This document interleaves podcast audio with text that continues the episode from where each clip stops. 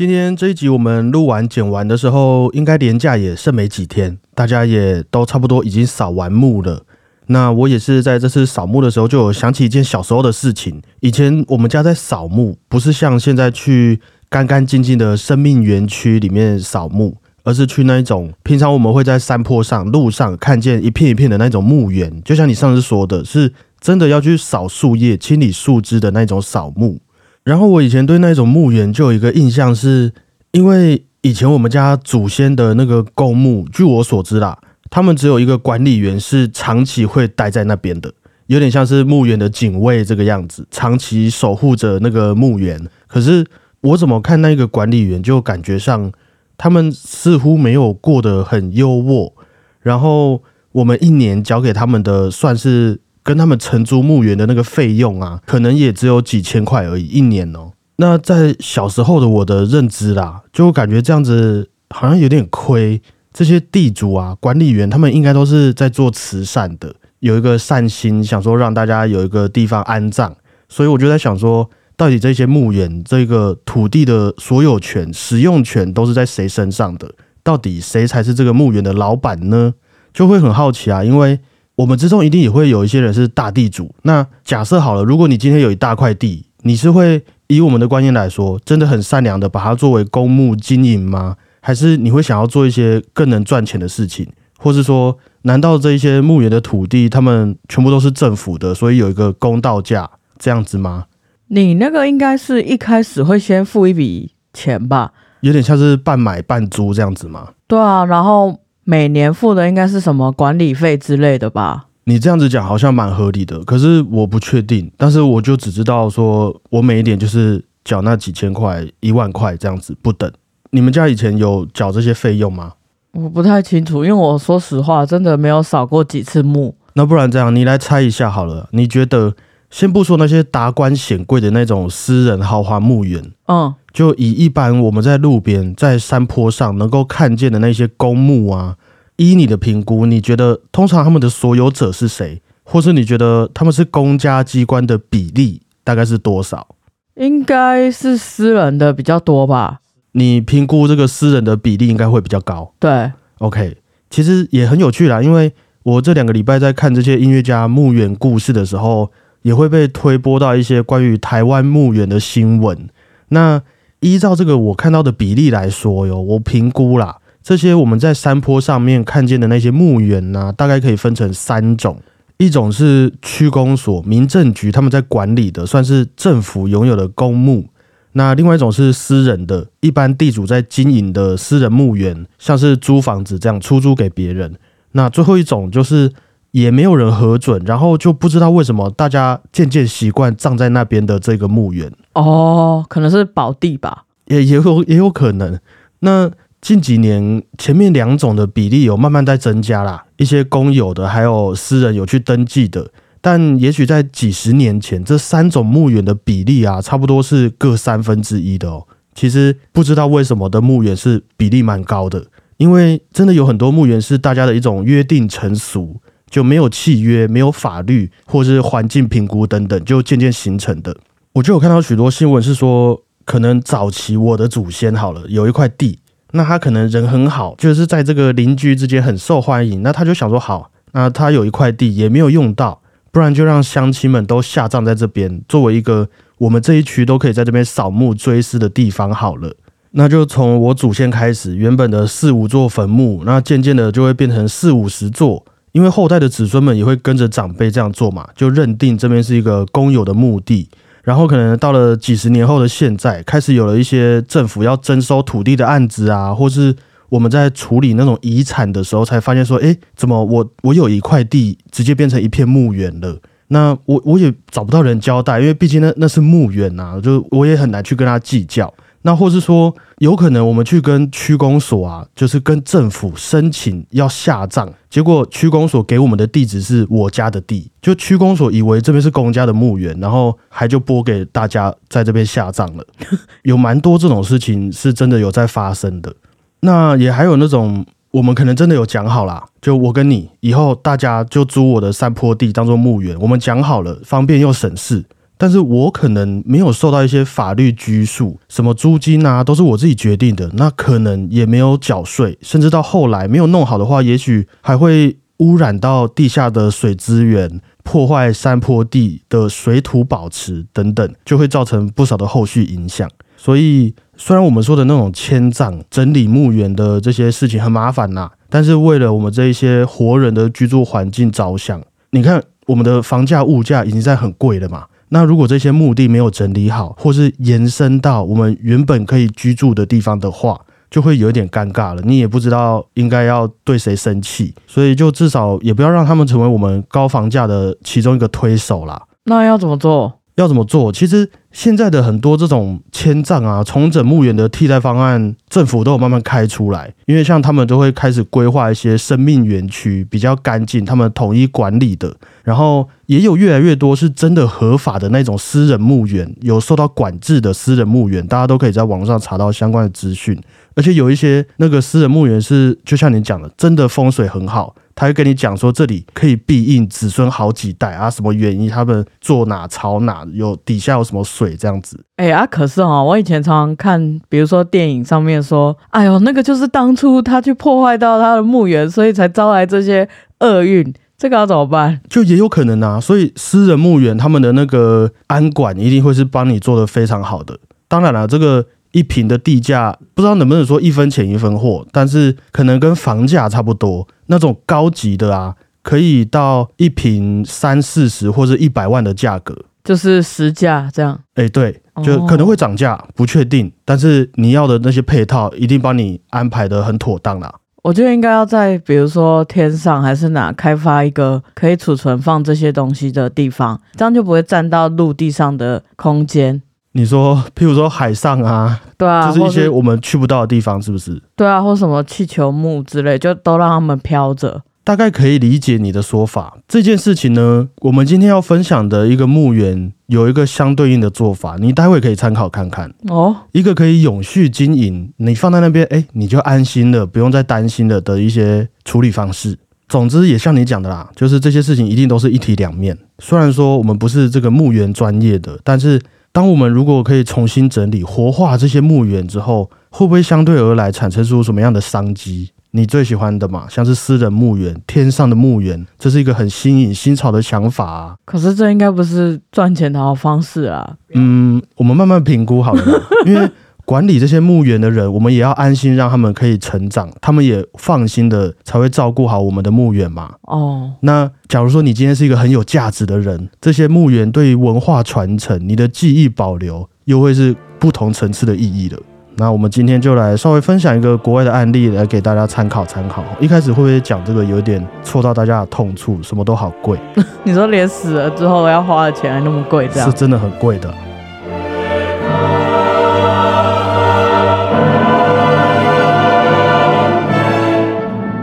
大家好，我是主持人小胖，不是 Tom。大家好，我是果鹏。还记得我们之前有分享过一些音乐家们的博物馆啊，音乐家们的墓园，其实他们在整理之后，也都会成为了对音乐史还有我们这些乐迷来说非常有文化价值，而且也会让人感觉到想要珍惜的一些地方。对啊，必备朝圣之路，像是在巴黎的这个拉雪兹神父公墓。肖邦和比才等等的音乐家、艺术家们的墓园所在地，就成为了人们去悼念、扫墓的一个热门景点。那或是说，呃，在桃园呐，桃园人应该比较有熟悉，有一个慈湖陵寝，先总统蒋中正的陵墓，你有去过吗？有经过过。它里面我记得就是有一个公园，然后有很多很多的蒋公铜像。就总之，这些过去的人所留下来的故居啦、墓园，很自然的会成为文化教育、呃思想传承的一些很重要的根据地。那当然也会有很多人去献花，去当做一个假日出游的景点之一。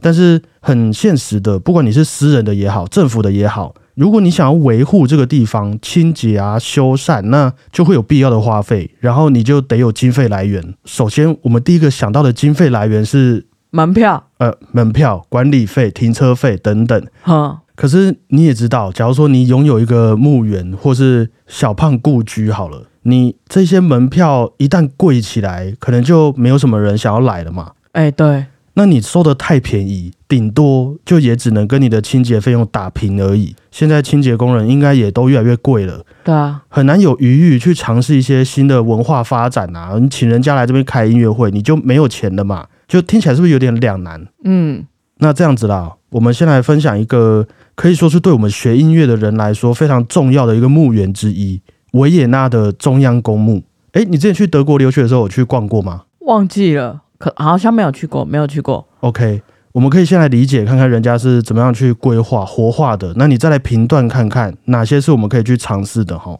这维也纳的中央公墓大概在两百年前吧，其实就像我们对于墓园的定义那样，维也纳的人口开始快速发展，死亡的人口也稳定成长的时候，政府就得划分出一个稍微离城市有段距离，那它的面积也要有所保留，它可以发展的一块墓园。可是如果你这个墓园又大，又没有办法有效管理，那假如说我们是要来扫墓的话，不是也就超级不方便的吗？光是我要找到我家的墓园就要走很久，找很久，然后这一些树枝也因为地的面积太大，没有办法随时的好好的来整理，所以很快的啊，政府规划了这一大块维也纳中央公墓，就马上的成为了像是我们山坡上的那一些没有人会想特别光顾，甚至有点大家会讨厌的那种荒凉的地方之一。我想确认一下，这个维也纳中央公墓是像比如说我们看西洋鬼片的那种样子吗？就是有个大铁门，然后阴森森的这样吗？可能在以前是这个样子，哦，然后基本上是你看那种印象，大家的观感就会稍微的有点排斥嘛。对啊，感觉必须避开。所以就这样被骂了几十年的维也纳政府啊，直到一八八零年，他们也终于不忍了，下定决心要改变这个负面的民众观感。他们就想，哎、我们维也纳，哎，好说在艺术文化方面也深耕那么久了，从我们这诞生的艺术家也那么多了，那不然呐、我们就来设立一个荣誉坟墓。这个荣誉坟墓呢，就是把这些知名的音乐家、雕刻家、作家、演员的坟墓都哎管理在一起，形成一个文化聚落。这样子来扫墓的人也不会受到游客的打扰。那来参观这些艺术家们坟墓的游客，也有一个方便管理、整理的空间可以散步。于是呢，他们就把下葬在那附近的贝多芬、还有舒伯特等等的音乐家们给集中起来。因为他们过世的时候还没有维也纳的中央公墓啦，所以当初在规划的时候也是经过好几次的搬迁和整理那些原本音乐家们的墓园，后来才能弄成这个音乐家专区在中央公墓里面。那这个文化聚落的政策呢，可以说是政策吧。这个种子当然就随着时间发展慢慢发酵啦。这个音乐家专区直到现在就已经包含了以下几位音乐家的坟墓，有刚刚说到的贝多芬、舒伯特、萨里耶里，后来下葬的布拉姆斯、荀白克、史特劳斯家族的约翰史特劳斯一世还有二世，还有《轻骑兵序曲》的作者苏佩，还有一个莫扎特的纪念碑等等，这几位艺术家、音乐家都聚集在这里了。我觉得应该有不少音乐家或是音乐迷过去那边练琴之类的。应该会有哈，感觉会变得比较厉害。对啊，一整个评审团在下面。而且我记得像是老约翰史特老师还有舒伯特他们啊，也都有一起去参加过贝多芬的葬礼，就没有想到自己也过世之后，就和贝多芬一起葬在了这边，是不是也蛮浪漫的哈？哎，又见面了。对啊，就这边真的是一个古典音乐的呃重量级的地下组织啦，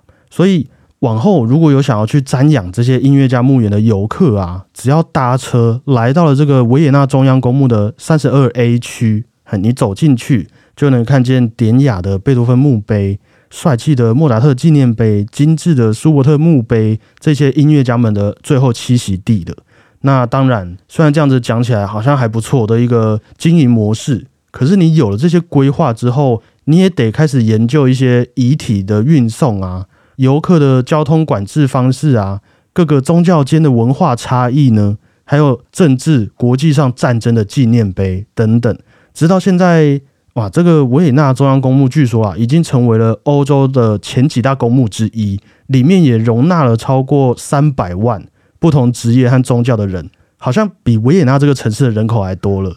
我记得是这样子。那要爆大吧？非常大，大概有二点五平方公里左右。我觉得还是他们的规划是比较整齐的啦。我们再慢慢分享给你听。可是话说回来，你如果真的要维护这样子的一个墓园，光是弄个音乐家专区，一个人收个十块、二十块欧元的导览费，说真的，应该也是蛮吃紧的。毕竟你这些墓园的花草需要维护，那音乐家们墓碑上的雕刻，每一尊都不一样，也都需要相对应的技术还有人力资源嘛。对啊，这肯定不够吧？于是呢，我们这些科学家呀、社会学家、艺术家们就开始做事了。至今的维也纳中央公墓，除了刚刚说的十几二十块欧元的导览，你可以去预约的以外，诶，这个价格都是我在网上查的哦，现价就是十几二十块的导览。那你也有七欧元的语音导览可以去租用。那当然啦、光是讲一些音乐家的故事，好啦，可能有些人会觉得不划算，我还不如去听小胖春秋 podcast 就好。可是接下来这些补充说明，据我所知也是在这些导览里面的。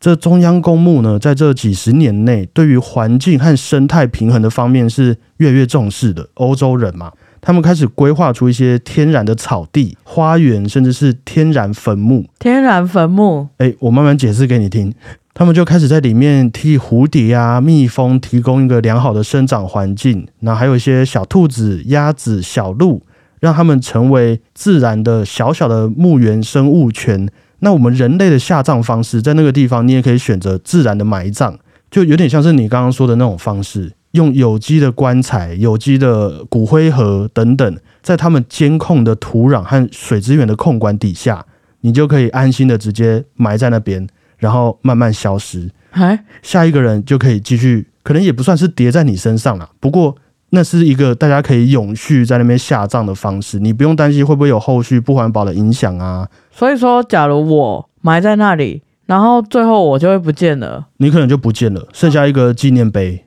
哦，就你的本体已经在这一块土地的一部分了。当然啊，就是可能有些人会有顾虑啊，或是你可能还有什么样的需求，他们也有在这个中央公墓里面设置的那一种冷藏室、尸检室等等，可以提供你遗体捐赠啊，和一些大学合作大体研究方面的这种服务。所以基本上那边的在职的专家应该是完全可以掌控这整个墓园的生态系的。你是可以很放心把你的身体交给他们的。据我所知是这个样子。啊，进去那边有什么规定吗？一定要什么本国人之类的吗？我会再慢慢解释给你听。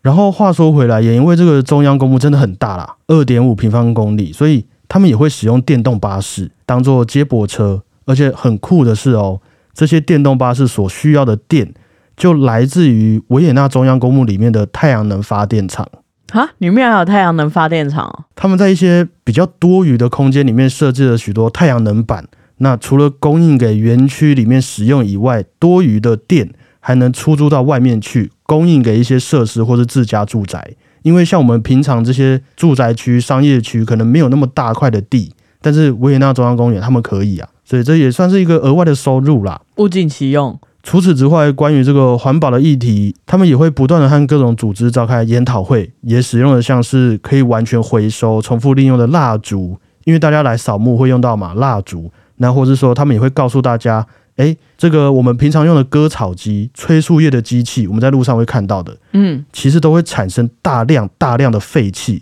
然后还会扬起大量的灰尘在空气当中。所以，当你在中央公墓散步的时候，看见零零散散的树叶的时候，请你不要生气，我们会有节制的清洁，并且留给大家一个安心呼吸的空间。那在除此之外哦，艺术家们也在这周遭开设了自己的工作坊。刚刚不是说这边有许多的音乐家的墓园嘛，所以他们就会带着游客一起了解艺术家们的背景故事，或是让你理解这些诶雕塑什么小天使啊，这个鲜花装饰的原因啊，还有原理是什么，然后引导你用他们所提供的材料来制作一个你在这边所创作出来的独一无二的艺术作品。那讲到这边，对这个中央公墓的印象还还可以吗？处处是商机。对啊，对啊，都是商机，不过听起来是蛮健康的。对啊，我我自己看完也是会觉得，哎呦，我就万一你往生之后，你住在那边，好像也好有点有贡献的感觉。嗯，那先说好，我们今天也没有夜配中央公墓啊，只是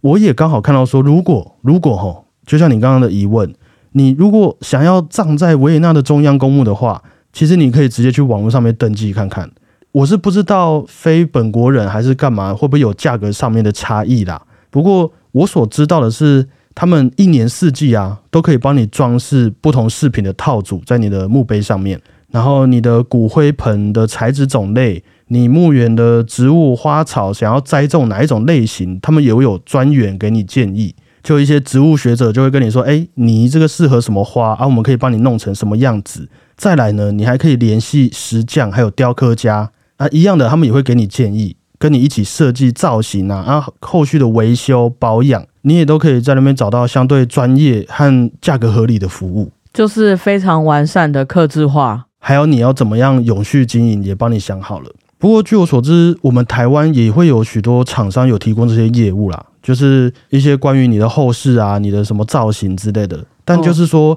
以产学合作，不同专业互相配合的这个技术底下啊，可能还有我们可以再去补充的地方，就是以一个多元宗教、科学研究、环境保护、艺术教育的议题纵观来看。维也纳中央公墓感觉是一个都包含这些元素在内，那也比较有机会能够永续经营的一个墓园之一，算是指标性的墓园。对，我觉得算是走的蛮前面的一个墓园啊，因为永续经营就很重要嘛。我们现在可能有时候缺电、缺水、缺人力，那你这个墓园要有办法运作下去啊，那会不会以后没有人来扫墓，你这边就直接荒废掉？不能这样子啊。那我觉得他们这个。提供的方案是让我感到还蛮有安全感的，就至少我可以知道葬在这边的未来是比较安心的。所以看完这些资料，我也会觉得说，我们认为的历史啊、文化、谁的坟墓、谁的故居等等，其实跟我们认为的无聊和古板是可以完全没有关系的。就他们也可以很有科技，也可以很环保，甚至是我们扫墓的这件事情，或许都能间接的对于艺术和科学发展、环境保护有这样的一点贡献，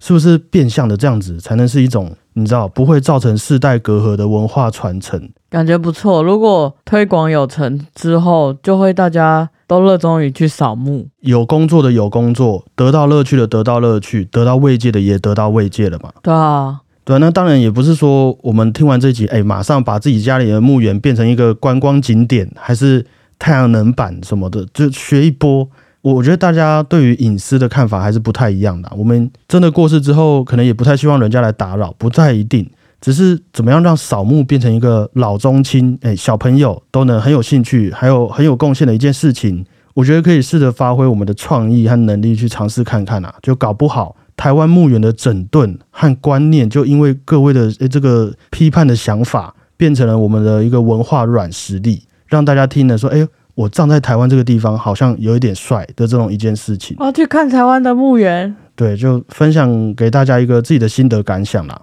那今天要点播的作品是肖邦的第二号钢琴奏鸣曲第三乐章，由土耳其钢琴家伊里尔比雷所演奏的版本。这个乐章其实是肖邦构思的一个葬礼进行曲，在肖邦他本人的葬礼上，还有许多重要官员的葬礼上，也都会经常演奏这首作品。那为什么点播这首曲子也是很不巧的啦？在我们昨天也才得知之前分享过的日本音乐家坂本龙一过世的消息。呃，当时我和果鹏刚好在外面，那在这新闻发布不久，有几位朋友就纷纷来私讯我们，告诉我们这个消息，然后也。表达他们的遗憾这个样子，所以我们也是因为各位的私讯才得知这件事情的啦。在这边也感谢大家。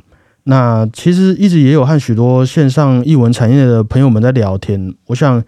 我们这个节目或许没有达到各位对于音乐专业的一个想象，但是如果呢，因为我们这样子比较无害、没有压力的分享这些音乐家故事，让我们对他们有了更多的印象，对音乐有更多想法的话，就我自己也会觉得非常有动力啦。就也许渐渐的，我们会一起开始留心这些音乐家的生活、艺术家们的作品，然后或许在这个过程中，我们也都能得到一些自己所需要的关怀和勇气。所以，对于几位可能已经被我们视为好朋友和好老师的艺术家们离世的消息，当然是非常的难过。但也因为这样，我就会觉得，如果有好好的让他们的作品和故事能够成为我们生命中的一部分，我想也是最大的尊重和意义的。所以今天呢，点播这首肖邦的第二号钢琴奏鸣曲第三乐章，也是想表示一下我们的心意。希望以后可以再找个机会去拜访一下这些音乐家们的墓园，然后也把这些故事和音乐分享给